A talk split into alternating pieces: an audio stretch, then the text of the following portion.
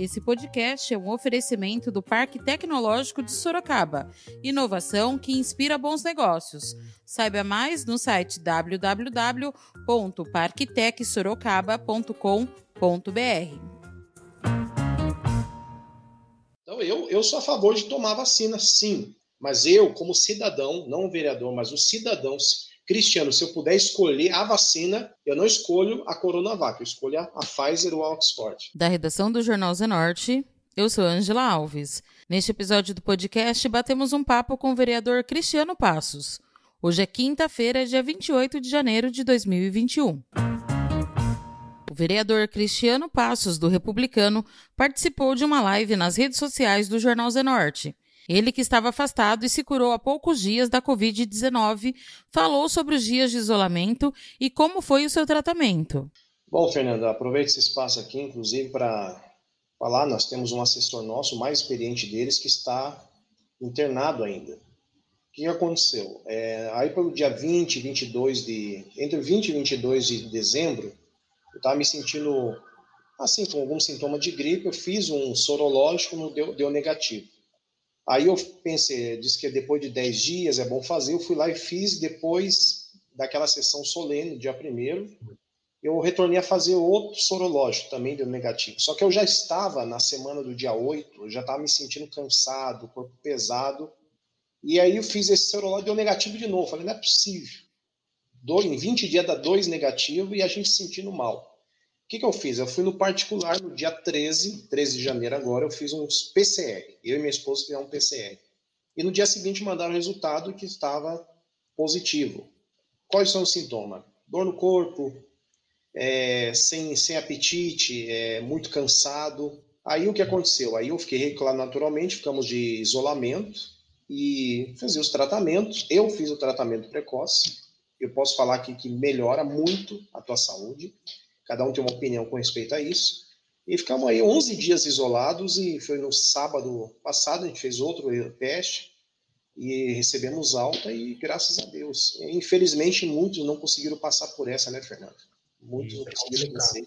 Cristiano Passos falou sobre o tratamento da Covid-19. Eu tomei vermectina, eu tomei hidroxicloroquina, acitromicina, eu tomei e melhorei. Eu sei que muitos falam que não, que não é bom, mas eu tomei e fiquei bom.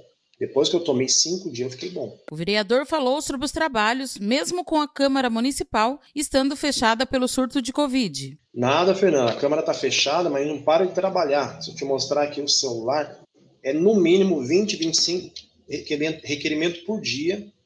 Toda hora aparece uma situação, uma denúncia, e a gente está aí.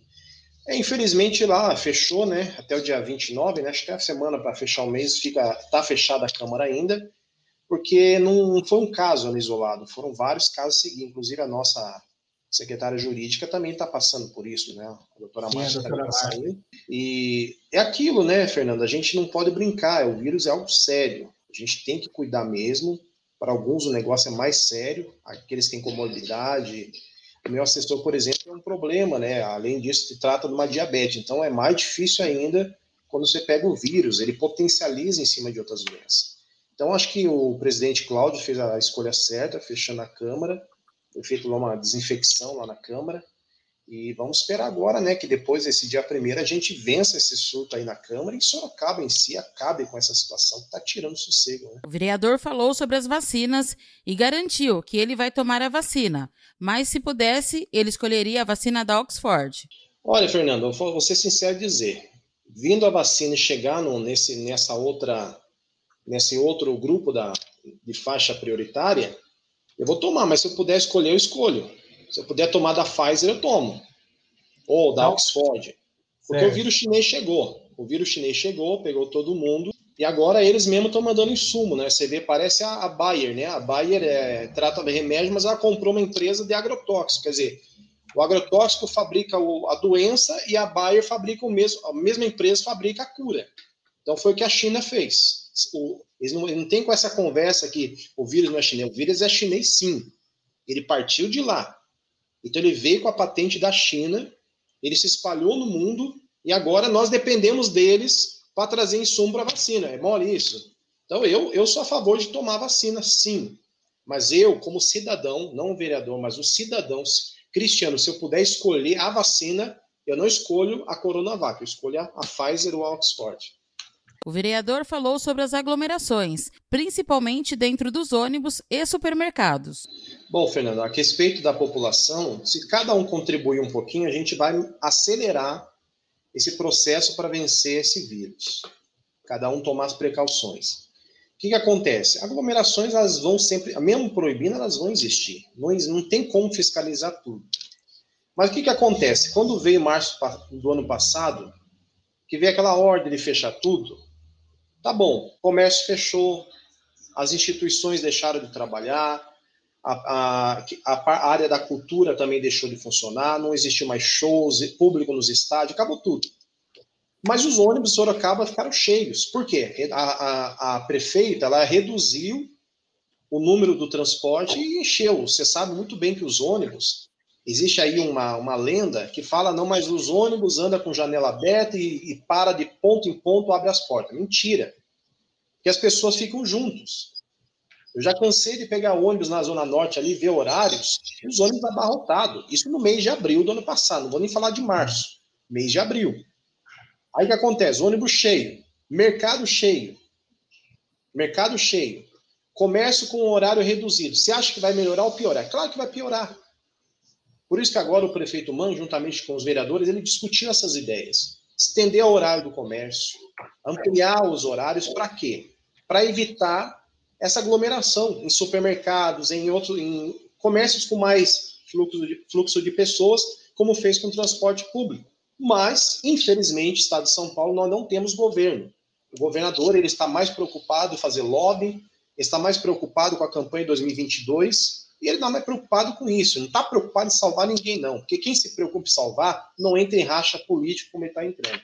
Cristiano Passos falou sobre a fase vermelha do Plano São Paulo em que Sorocaba se encontra atualmente com restrições. Acho que a faixa vermelha é mais vista como uma, uma punição que como uma restrição. Porque quando você coloca uma, uma cidade, Sorocaba, porte de capital, 700 mil habitantes, com o investimento que a cidade tem, você faz uma faixa vermelha, você impede o comerciante comum, aquele que não é o, entre aspas, essencial, porque essencial tudo que que traz o pão de cada dia essencial. Não importa se você vende mapa, no, vende mapa, a título de exemplo, não importa se você vende vela, essencial que gera emprego, que traz o pão para dentro de casa. Então, se você faz um plano de ampliar, como a gente falou há pouco, ampliar os horários. Lembra lá atrás, quando voltou, a Sorocaba deu uma avançada? Aí, num sábado, até fizeram, acho que vocês postaram a foto, o centro da cidade cheio. Poxa, quatro horas, Fernando, quatro horas de funcionamento não tem como. Aí a pessoa mora lá no Habiteto, ela vem para o centro, é, o comércio abre de nove a uma da tarde, quatro horas. Ela sai lá do Habiteto oito e meia.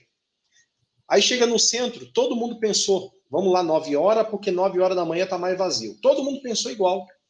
Aí chegou lá, o centro cheio, os comércios cheios. Ninguém volta para casa para retornar duas horas depois. Que é isso que aconteceu. Quando você dá a possibilidade de abrir 12 horas 12 horas em funcionamento, então o que acontece? As pessoas se distribuem nos horários, evita aquele transtorno.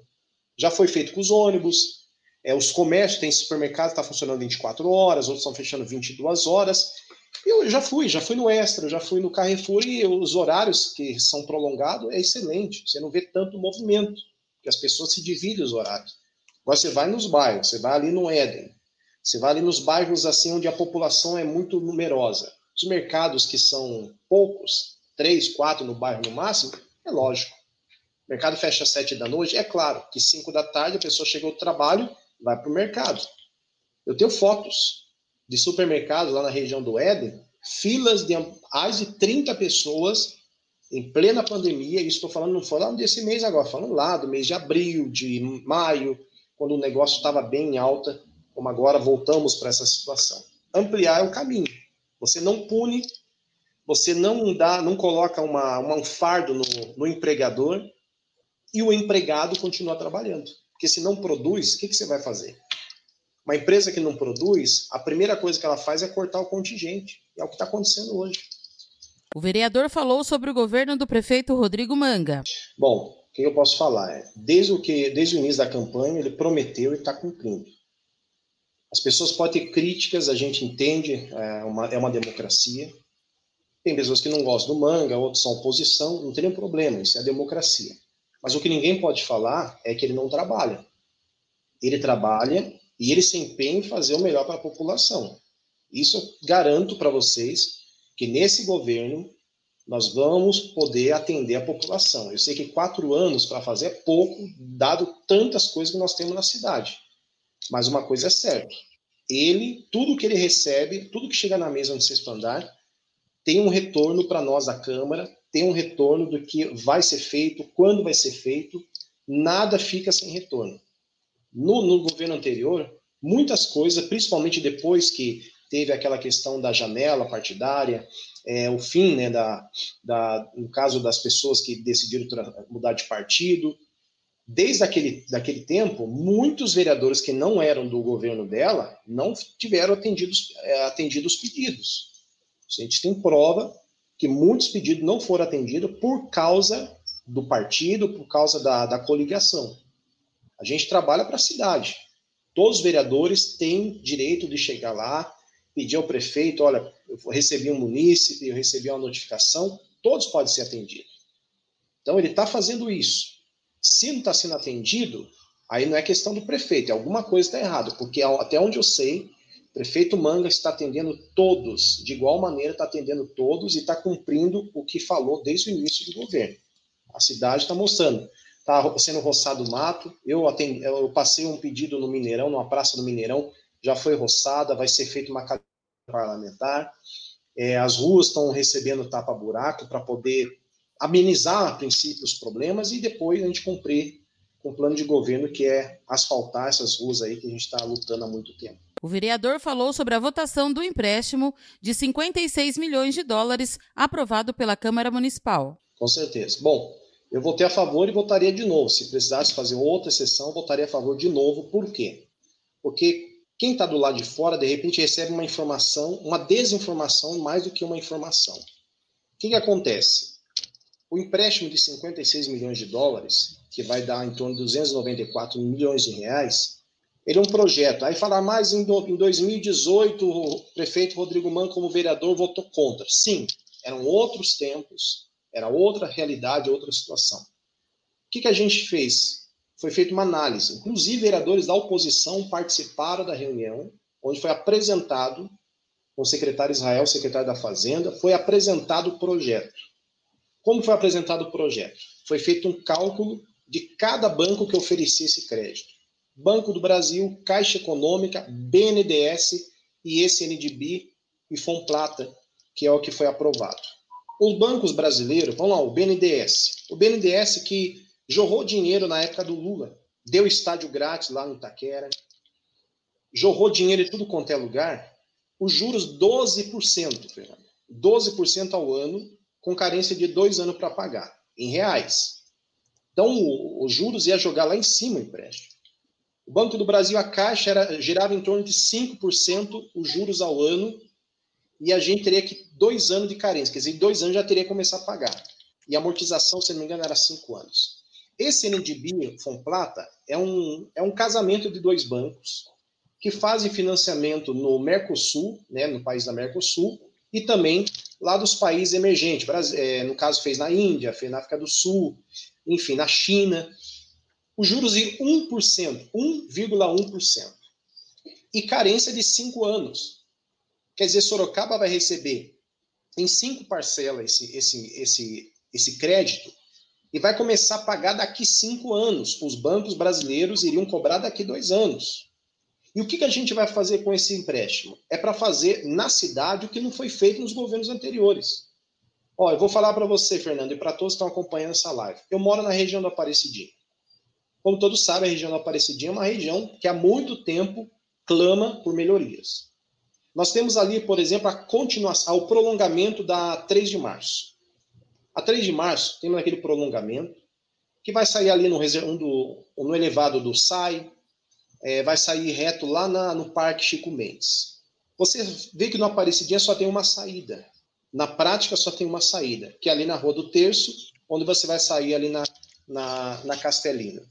Quando quebra um caminhão ali na frente do CRAS, como já aconteceu, aquele, aquele trânsito ali para, ônibus atrasa, caminhões que precisam sair ou entrar ali na cidade, no, no bairro, atrasa.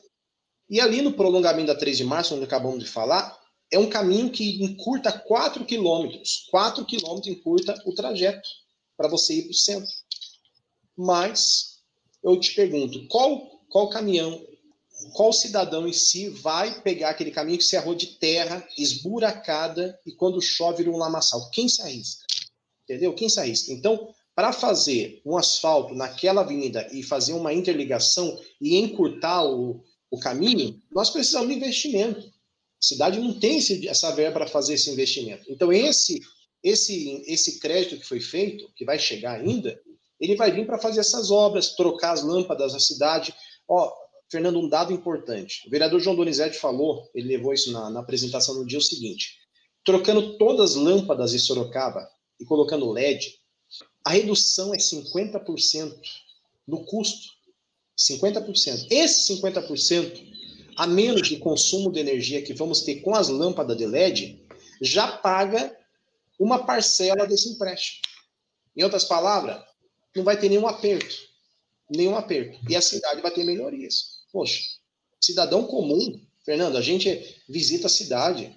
Você recebe aqui no celular, eu posso depois mandar quantas demandas a gente recebe todo dia. A pessoa fala, olha, estou cansado. O meu carro é um carro simples, carro de 20 anos atrás, a pessoa tem um carro cuidado, que ela está lá trabalhando há muito tempo. O que, que acontece? O carro quebra porque passa no buraco na rua da casa dela. Cedora, ponta de eixo, tudo. E aí quem paga? Quem paga? Foi com um, um munícipe falou para mim assim: eu vou pegar, olha só o munícipe falou, eu vou pegar, vou pegar a fatura da oficina, vou levar no gabinete da vereadora que falou lá que não precisa desse empréstimo. Então ela vai e ela paga para mim. Eu falei, vai e faça isso. Porque na hora de, de aprovar, todo mundo apresentou as suas questões. Mas ninguém apresentou solução. É sempre assim, Fernando. É sempre desse jeito. Eles nunca apresentam uma solução. Eles são bons de questionamento, mas solução ninguém apresenta, infelizmente. Mas olha, eu garanto, e a população pode cobrar isso, pode cobrar a gente vai ter boas respostas aqui nesse mandato. Esse foi mais um podcast do Jornal Zenorte, trazendo para você as últimas notícias de Sorocaba e região. E nós voltamos amanhã com muito mais notícias, porque se tá ao vivo, impresso ou online, tá no Zenorte.